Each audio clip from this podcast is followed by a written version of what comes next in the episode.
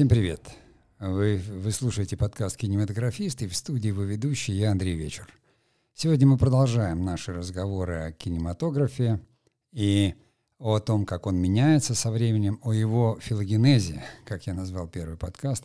Филогенез, если кто-то ну, не помнит или не знает, это такое научное слово, означающее процесс исторического развития мира организмов в целом и отдельных групп – родов, семейств, отрядов, классов, типов, то есть э, такое э, ст- структурная систематизация.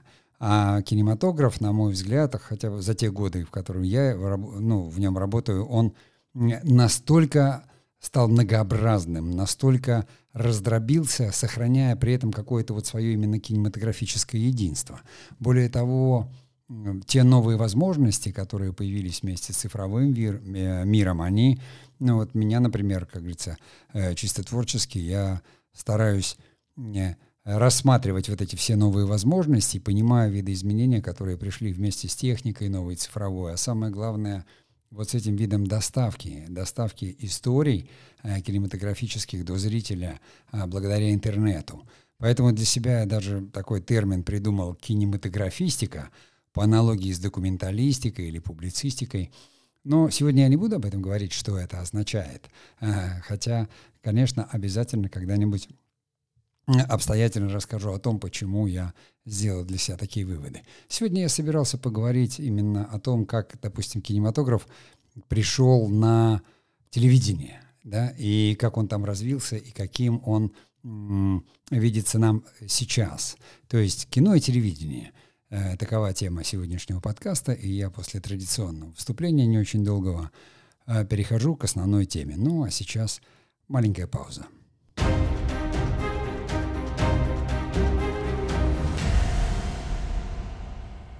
Два слова о том, что такое телевидение. Ну, все мы знаем, да, это такой ящик, который висит в гостиной, типачи уже не у всех. А, э, теперь порой мы как бы воспринимаем именно мы называем телевизором сам монитор. Когда-то это было действительно устройство, такой ящик с лучевой трубкой. Э, у нас в стране э, в учебнике по журналистике 56 года написано, что телевидение — это отдел советского радио.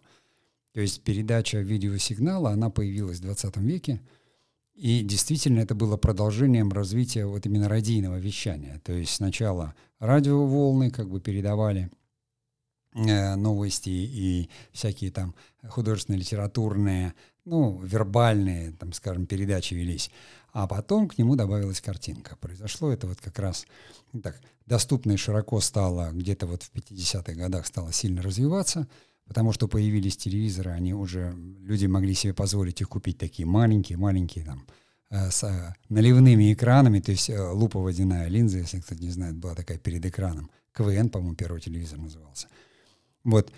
И там можно было разглядеть в таком чудовищно плохом разрешении голову диктора, говорящую голову. Принцип был именно такой, что из студии велась передача. Поэтому на телевидении традиционно так и называется все передачи.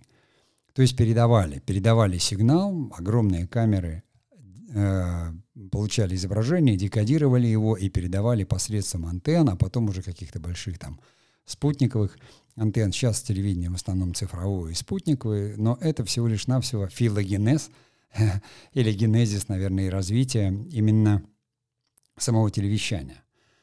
Естественно, как только появилась картинка, появилась потребность э, привлечь к работе тех людей, которые понимали, как эту картинку, как за счет картинки передавать смыслы.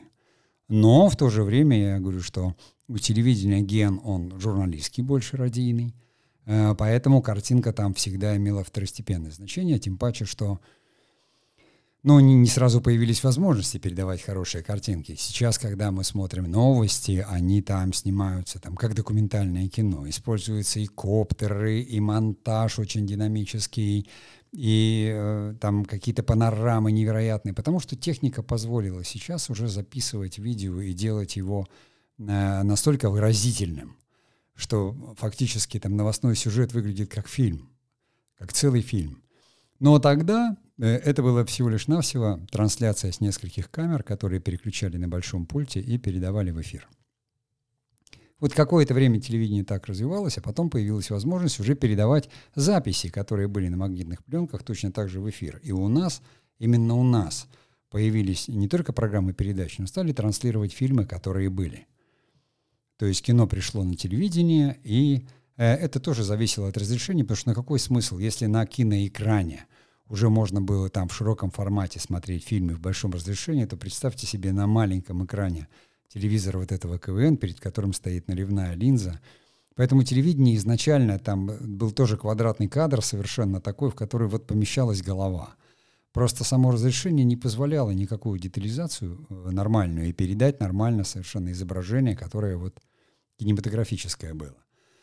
Но почти сразу же, э, безусловно, телевизионщики, я могу так их называть, потому что в 90-х годах я сам работал на телевидении и был телевизионщиком.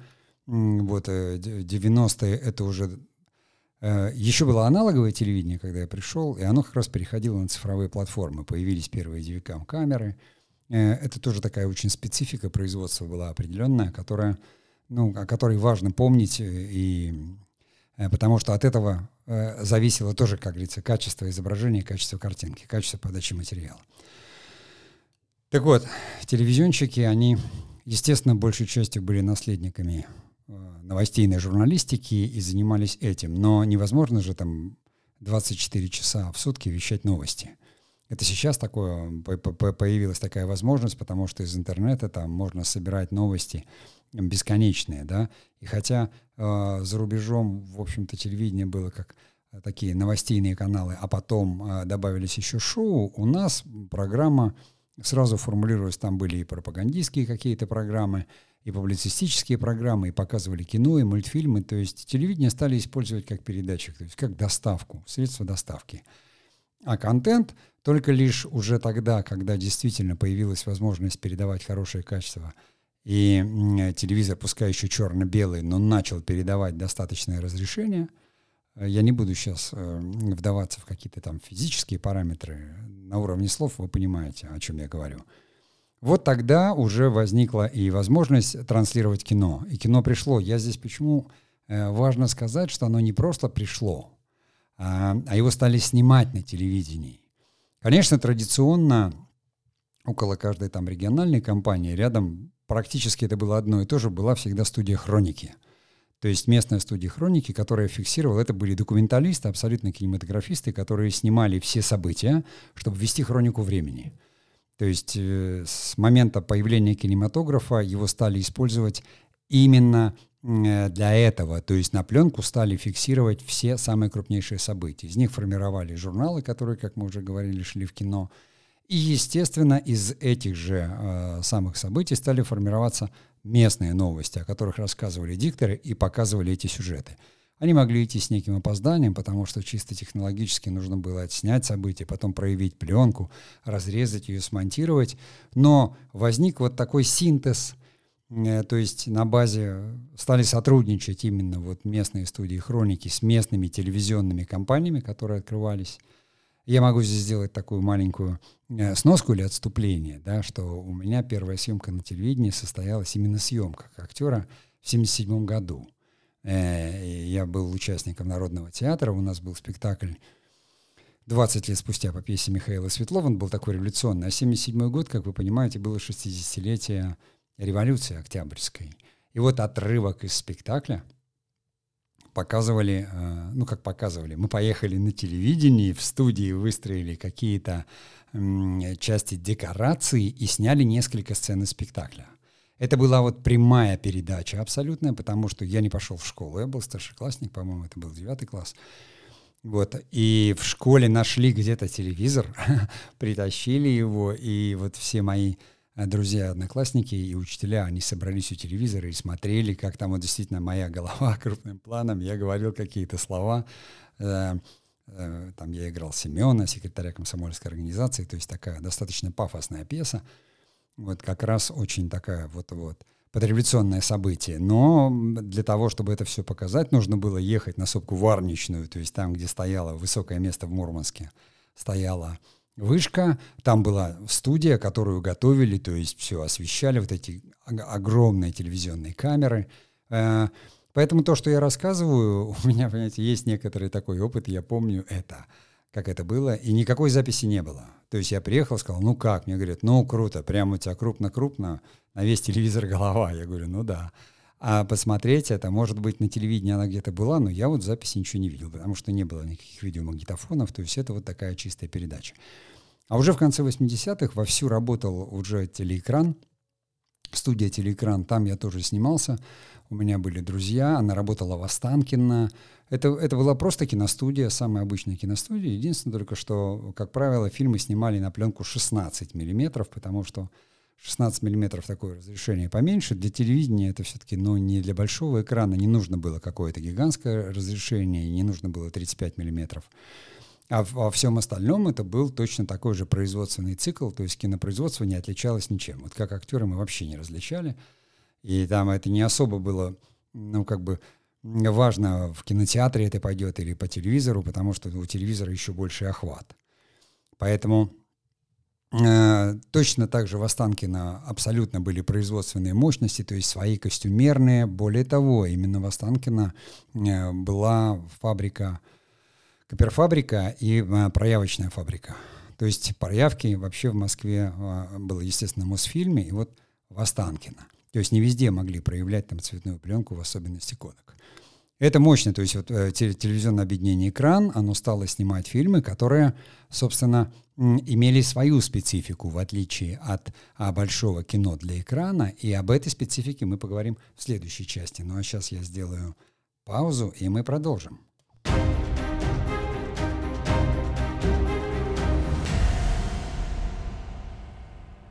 Так, специфика телевизионного кино. Конечно, почти сразу, ну, что такое телевизор? Да? Телевизор это, это, это сетка вещания, это распорядок, э, то есть как бы программа передач. Сетка вещания, она строится очень определенным образом. В основном расставляются задачи телевидения нести новости, э, то есть это все-таки отдел радио, то есть поэтому в определенное время стояли новостейные программы, а между ними все заполнялось там утром, как правило, могли быть какие-то там и детские передачи, познавательные передачи, там днем, дневные. То есть сейчас вот уже сетка у нас, она сверстана уже лет 20, она, наверное, так вот не меняется абсолютно точно по зрительской аудитории, да.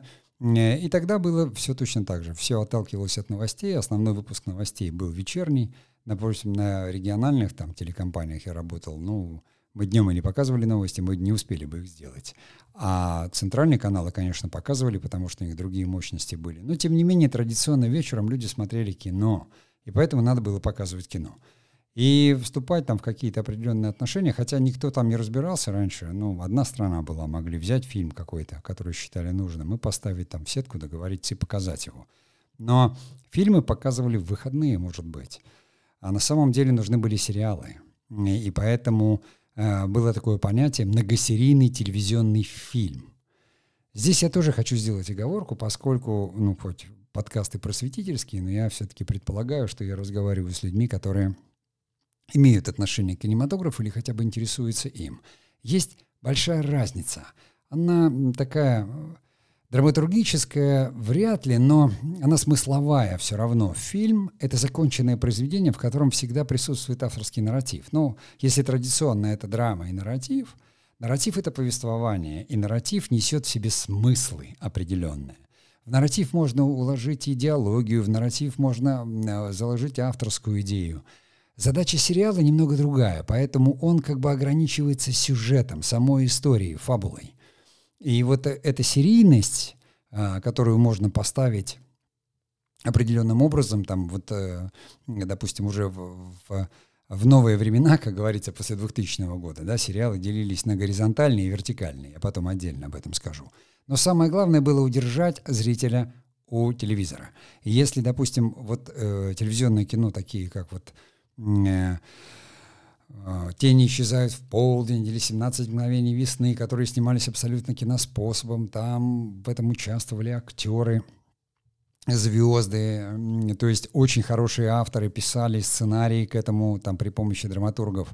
Э, и все это снималось, и потом фильм показывали и повторяли, то уже в сериалах можно было как бы начинать производство, если в сериале 200 серий то, конечно, первые 10 сняли, поставили в эфир и дальше под эфир снимают. И это уже накладывает совершенно другой, э, то есть отпечаток производственный, потому что самым главным становится успеть к эфиру.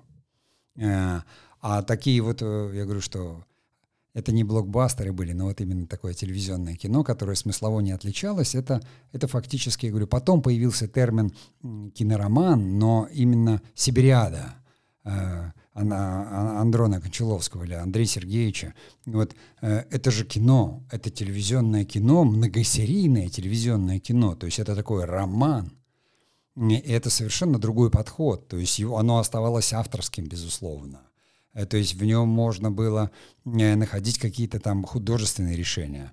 Но насколько это э, тот кинематограф, который был еще черно-белым или там первым цветным, который Единственное, все знали, что у тебя будет 4 на 3 изображения в телевизоре, то есть оно обрежется, но и киноэкран когда-то был именно таким же, 1.66.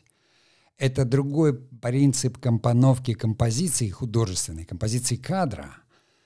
То есть Э, если уже на киноэкранах кинотеатров появилось широкоформатное кино, фактически пленка 70 миллиметров и широкие форматы, такие фильмы, как «Война и мир» Бондарчука или «Озерово освобождения», они снимались в этих форматах, когда можно было показать там танковые атаки, Курскую дугу или Бородинское сражение. Телевизионное кино не ставило перед собой таких задач, и, конечно, оно в основе своей, оно, было, оно имело хорошую литературу – Э, специально не экранизировали произведение. То есть, как вы еще экранизируете Клима Самгина? Да, или опять же, вот, то, то, того же «17 э, мгновений весны». То есть это были очень популярные литературные произведения, которые таким образом э, экранизация была.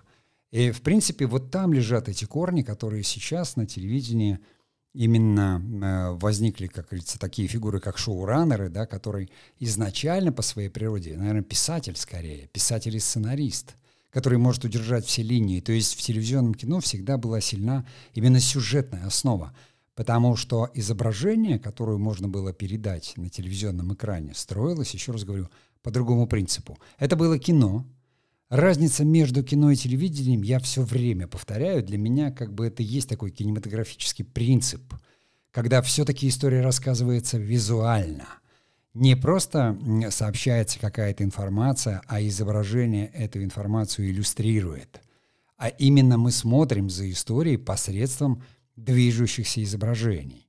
В этом разница между телевидением, где, собственно, картинка является лишь фактом – который сообщает нам журналист, да, или документалистикой, где запечатлено какое-то событие, и стараются запечатлеть его неизменно, оно вот как случилось, так случилось. А кинематографическое произведение — это история, рассказанная именно аудиовизуально, и э, тут изображение первично. А для этого нужно, чтобы ну, изображение могло обладать всеми этими смыслами. Допустим, э, цвет пришел э, гораздо позже на телевидении, чем на экраны. А цвет — это очень мощный художественный инструмент. И мы тоже как-нибудь э, поговорим об этом. Вот. Но сейчас, как говорится, самое то телевидение, которое существует, эм, современное телевидение, оно в основном, конечно, вот стало производить вот эти сериалы — потому что главная его задача так или иначе не только информировать нас, но еще и продавать рекламу. Советское телевидение, там рекламы не было никакой, его содержало государство, у него была только просветительская функция и информационная. А в современном коммерческом телевидении последние 30 лет реклама стала доминировать, она же стала диктовать и какие-то смысловые вещи. Поэтому сериалы тоже стали дробиться, и поэтому те формы на телевидении, ну как бы fiction, игровые, которые мы знаем, это сериалы, вертикальные, горизонтальные, да, так называемые, это ситкомы, ситуационные комедии, которые могут быть там многосерийные э, с серией в 26 минут. Это мыльные оперы, которые мы знаем, которые могут быть по 200 серий. Это ролики, это заставки, это реклама, это все филогенез кинематографа. Это все отдельные виды, рода, семейства и отряды, э, которые... Э, Э, наследие кинематографа, аудиовизуальные картинки, которые мы воспринимаем, мы к ним привыкли, мы вообще, ну, как бы мир этот телевизионный воспринимаем визуально. Ну и так, как обещал, два слова я добавлю, что вертикальный сериал отличается от горизонтального по построению истории. Просто в вертикальном сериале, так называемом, это был принцип написания сценария. В каждой серии. То есть есть сквозная какая-то история общая, э, герои, они двигаются, но в каждой серии происходит своя история. Это, конечно, телевидение не придумало, потому что все мы помним там и Конан Дойля, вот эти разные рассказы, так называемые. То есть каждая серия небольшой рассказ. Отдельная история с этими же героями. А э, горизонтальные, так называемые сериалы, это были вот как раз наследники вот этого телевизионного кино, когда одна большая история, много линий, роман такой, и он дробился на э, главы, скажем, да, не эпизоды, а главы, которые э, так или иначе э, рассказывали вот эту историю, стараясь охватить ее как можно широко. Таким образом, телевидение, в общем-то, не только наследник, но и продолжатель дела кинематографа, хотя, конечно, уже там оно совершенно... Я уже говорил, что в какой-то момент туда пришли люди из кино, и когда у нас кинематограф в 90-х стал умирать стремительно, то в основном технические работники, ну, как кинематографические профессии, они ушли на телевидение. То есть осветители, операторы, декораторы, звукорежиссеры, они все нашли работу на телевидении, в рекламе. И хотя кинематограф у нас не снимали, но, к счастью, эти люди, они обрели для себя какой-то новый дом, и это тоже был вот тот самый а, филогенез или генезис кинематографа. Ну, а я сейчас сделаю небольшую паузу, и а, мы продолжим.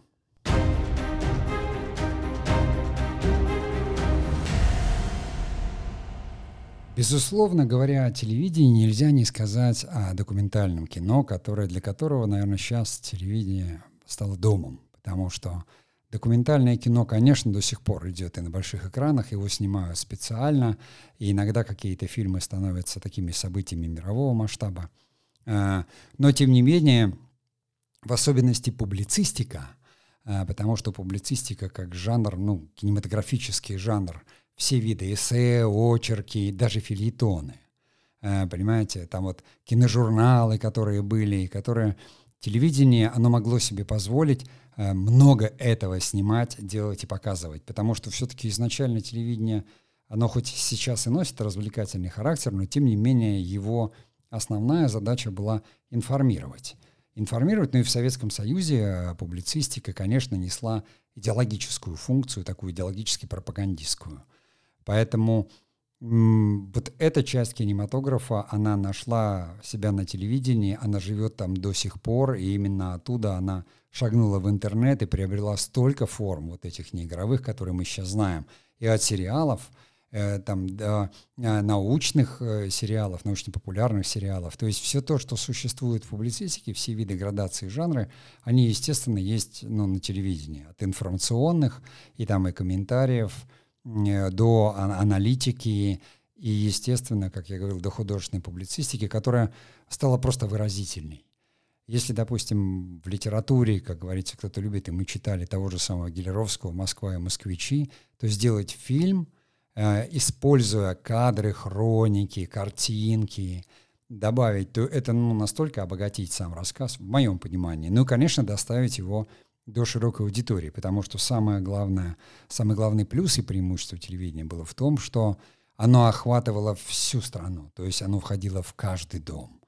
То есть антенные хозяйства, так называемые, вот, которые сейчас там меряются, почему государство сейчас придает значение, у нас сейчас идет вот эта цифровизация телевидения, оно потом развелось, там стало кабельным, таким сяким, но это все способы доставки. Меня интересует именно интересует как там режиссера, допустим, автора, именно сущность э, смысловая, то есть возможность доставлять смыслы, то есть контекст э, того, что можно, и вот это разнообразие видов донесения смыслов. И в этом смысле, конечно, телевидение имело широчайший охват, оно впитало, оно, собственно, спасло и кинематограф у нас, потому что как только закрылись кинотеатры, так телевидение взяло на себя эту миссию, и вот я сам уехал снимать в 95-м году сериал, то есть последний фильм, который я доснимал, и снимался в нем «Черные береты», это вот был еще на пленку фильм, который хоть и показывали, но уже кинотеатров почти не было. Показывали в каких-то там залах, э, как-то прошел, в основном он имел потом телевизионный прокат. А я уже уехал и снимал прямо для местного телевидения кино, ну, то есть сериал. Вот. И э, как раз сериалы начали появляться очень мощно. Я говорил уже об этом, что вот в Питере Капицы начали снимать всю эту серию про э, следователей, вот эту улицу разбитых фонарей, которая дала такой мощный толчок. Хотя у нас традиции детективного кино были шикарные. Э, понимаете, что э, чего стоит только вот этот Говорухинский фильм, да, э, с Высоцким или с Андреем Болтневым фильм «Противостояние» и с Олегом Басилашвили. Это все такие мощнейшие детективы от хороших авторов. Вот. Место встречи изменить нельзя, если кто-то не понял, когда я говорил. Про Глеба Жеглова, да, это же шикарный детектив, поэтому детективы люди всегда любили, и это как раз э, ген у этих фильмов был телевизионный, было многосерийное телевизионное кино, на базе которых потом вот э, появились какие-то такие новые или иные форматы. Но в этой части я говорю именно о документальном кино и научно-популярном, поскольку э, телевидение стало множиться, то есть э, стало появляться множество каналов. А вот, например, у нас был четвертый канал такой, он считался такой учебный канал, там учебные передачи, ну, хорошо, из студии могут там люди провести урок русского языка, но еще нужно что-то показывать. И, конечно, для этого специально снимали фильмы. Учебные фильмы показывали, снимали научно-популярные фильмы. То есть мне очень нравится вот эта миссия кинематографа просветительская, когда кинематограф может позволить ну, себе не просто рассказывать истории, а нести знания какие-то. Знания, и увлекать, эмоционально передавать. Вы все понимаете, что мы ну, с удовольствием через развлечения воспринимаемся. То есть воспринимаем через развлечения и информацию, и знания. Э, так уж устроен мозг, что, чтобы он не засыпал человеческий, нужно его всегда увлекать. И тогда он хорошо все воспринимает. И в этом смысле, конечно, страна сидела у телевизоров, и как написал в одном эссе, воспринимала свою новую нравственность в 90-х годах. Все шло через телевизор, потому что все показывали, что было в телевизоре, значит, это было в жизни, если не было в телевизоре, говорили, если тебя нет в телевизоре, тебя нет вообще. Сейчас то же самое можно сказать про интернет. Если тебя нет в социальных сетях, значит, тебя нет. Хотя, конечно, как вы понимаете, это все не так. Вот, поэтому, э, то есть э, документальное кино и публицистика Точно так же они существуют сейчас. Э, это вот произошел такой странный синтез, потому что расширились программы информационные, новостные, они впитали в себя публицистику, более того, там работают большие команды журналистов, которые очень-очень и очень хорошо ну, разбираются в своей работе, в информации. И новости, они давно уже стали информационно-публицистическими программами, потому что ты смотришь какой-нибудь сюжет, он может быть 40 минут и снят он просто как кино. И это, конечно, путаница. Ну, зрителю нет дела, он смотрит там, допустим, на Ютубе какой-то, говорит, вот фильм. Да, ну да, фильм и фильм. На самом деле это вот, ну, как телевизионщики скажут, нет, это спецреп. Специальный репортаж, просто длинный очень. Вот и все. Потому что там принцип один. И здесь я говорю людям, которые интересуются, я считаю, что у меня узкая специфическая аудитория, вы должны всегда помнить, что в кино изображение главное, а э, там э, вербальный ряд словесный, он второстепенный. На телевидении там главное слово. И то, что сказали, это важнее. Картинка имеет иллюстративный или фактический какой-то абсолютно точно э, значение фактическое. То есть вы можете снять автора, который говорит, вы видите, вот этот человек, журналист такой-то под своей фамилией, он рассказывает нам историю или доносит факты. А вот нам показывают эти факты. И хотя это все сделано кинематографическим способом, но смысл этого всего именно донести до вас, как говорится, правду. Э, то, что называется non-fiction, не выдумано. Э, и вы должны ее знать. Это, конечно, я говорю, что пошло от документального кино, от самого факта изначально. И там много жанров, видов, о которых мы сейчас там, говорить не будем. Ну и э, я не хочу быть длинным, потому что в прошлый раз, в особенности видеоверсию подкаста, мне пришлось мучительно разрезать на две части, чтобы выложить в Инстаграм. Эм, поэтому я, как говорится, решил все-таки держать себя в рамках. Эм, поэтому следующая часть, она будет завершающей. Сейчас я сделаю паузу, и мы продолжим.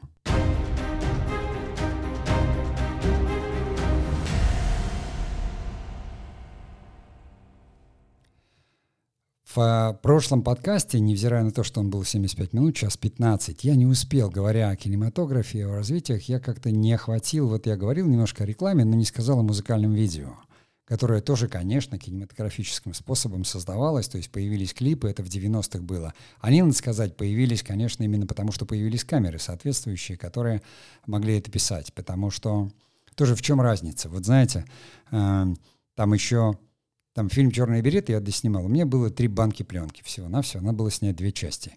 Ну, то есть, когда у вас 300 метров, вы должны получить 200. А у вас еще есть сайнексы срезки какие-то. То есть, э, это такие, когда ты снимаешь Э, специально кадр, актер там не играет, но снимают цвет, чтобы цветоустановщик потом понимал при проявке, и он взял не э, ту часть пленки, где э, снята актерская игра, сцена, а специально для него в этом освещении снимался кусочек, который назывался Сайнекс. То есть если дубль был снят, то потом оператор говорил, снимем Сайнекс. И несколько там, как, какое-то количество кадров снималось на пленку очень экономно именно для цветопроявки. Так вот, э, когда у тебя всего 300 метров, а тебе надо там фактически дубль в дубль с одного дубля снимать э, кодек, то две части было очень сложно. И у меня эта привычка была, когда я пришел на телевидение работать и начал снимать там сериал, а мне оператор говорит, я говорю, стоп, все нормально. То есть репетирую и там сразу снимаем, снято. И он говорит, а что, у нас столько пленки, это же, ну, как говорится, магнитная пленка, давай, поливай. Я как-то один раз поддался на это дело, говорю, ну, давай, поливай.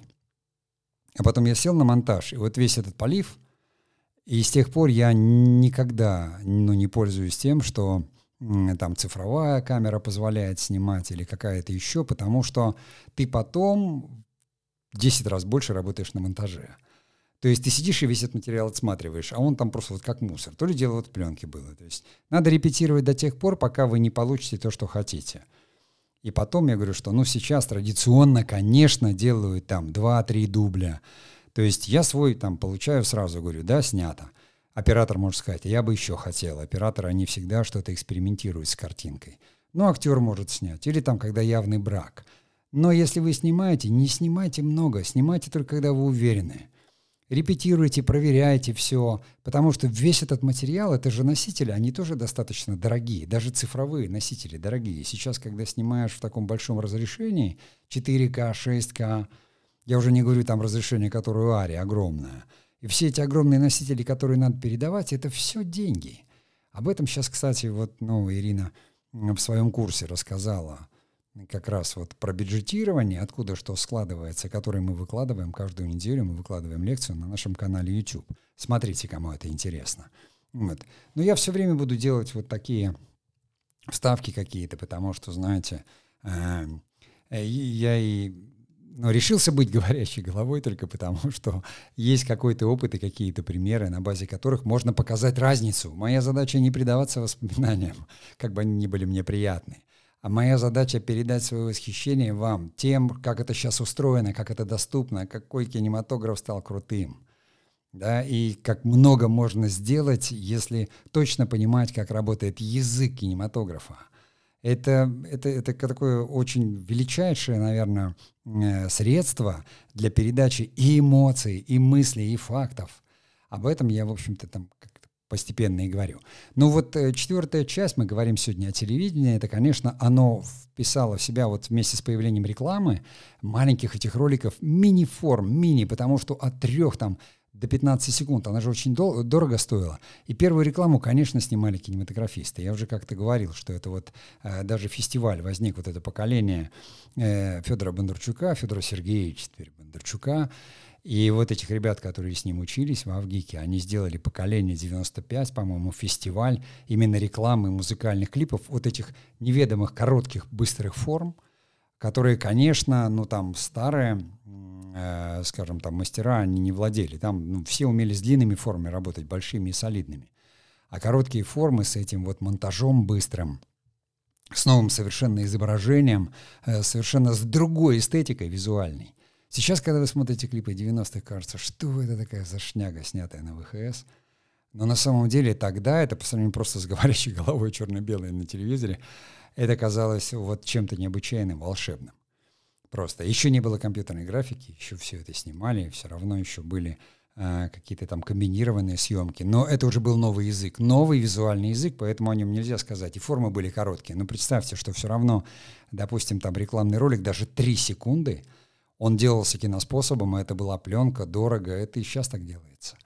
Не говоря уже о тех, кто, может быть, кто-то вспомнит, вот э, Тимур Бекмамбетов начал всю эту банка Империал, эту всю историю таких вот роликов, э, э, время собирать камни, там, о Тамерлане, о Суворове, до первой звезды нельзя, вот эти ролики игровые с актерами, которые были костюмные такие, то есть банк Империал выделил потом по э, средства для этих съемок и Потом были социальные ролики прекрасные, там, в которых снимались такие актеры, как Нона Мордуко, Нона Мордюкова. Э, снимал их Денис Евстигнеев. Шикарнейший. Я там в том же самом Ярославле, у меня был проект, когда, ну, к истории города я снял где-то вот пять подобных роликов по типу банка «Империал», где абсолютно точно рассказал историю, всезнаковую историю создания города Ярославля.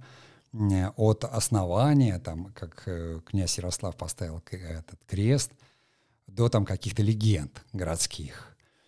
Абсолютно точно, все это исторически, все это вот мы снимали, то есть у меня композитор, который написал музыку. Вот эти короткие формы, они очень сильно развивают э, кинематографиста и его навыки. Не брезгуйте короткими формами, используйте их. Сейчас эти блестящие короткие формы, они превратились в сторис, кстати, вот в социальных сетях. Сторис немножко напоминает, хотя, конечно, здесь больше дизайнеры и графики, и сторисы, они такие имеют больше, наверное, к полиграфии, какой-то к дизайну отношения, но, тем не менее, как я уже говорил, построение истории все равно остается кинематографическим, потому что сторис в первую очередь визуальны.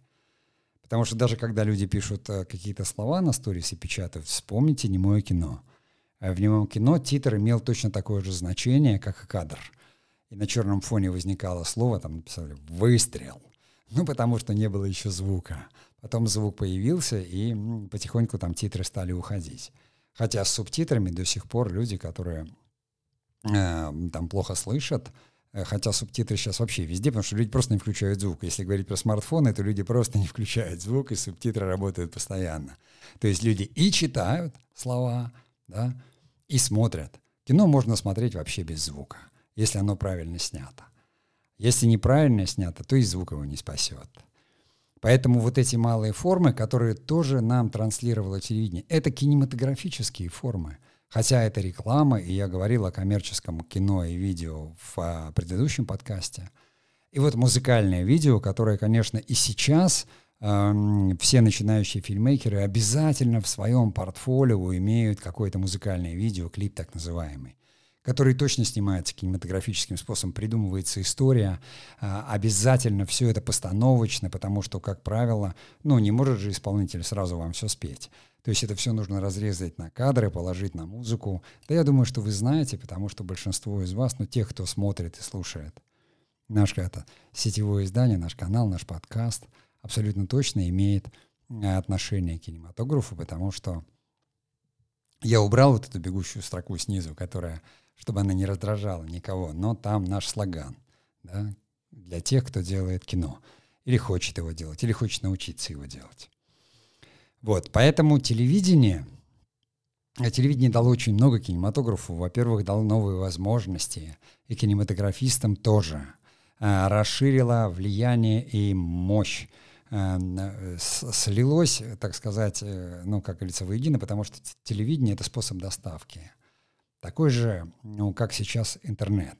Об этом, конечно, об интернете я буду говорить еще ну, в других подкастах, потому что, еще раз повторюсь, вот этот, этот сезон э, вот этого подкаста, такой филогенез кинематографа, его главная задача, которую я перед собой поставил, это рассмотреть вот именно не только влияние, но проникновение кинематографа во все отрасли, то есть до самых дальних уголков медиа существующих и цифровых, как кинематограф проник, а, развился, обогатился и обогатил, и привел нас к тому, что мы сейчас видим и смотрим, и уже воспринимаем видео, и каждый хочет, каждый школьник снимать видео, и даже то, что происходит на ТикТоке, это все равно, раз есть камера, там есть голова, которая говорит, двигается, да еще что-то делает, там танцует, пляшет, понимаете, или даже корчит физиономии, это все равно кинематограф в своей основе.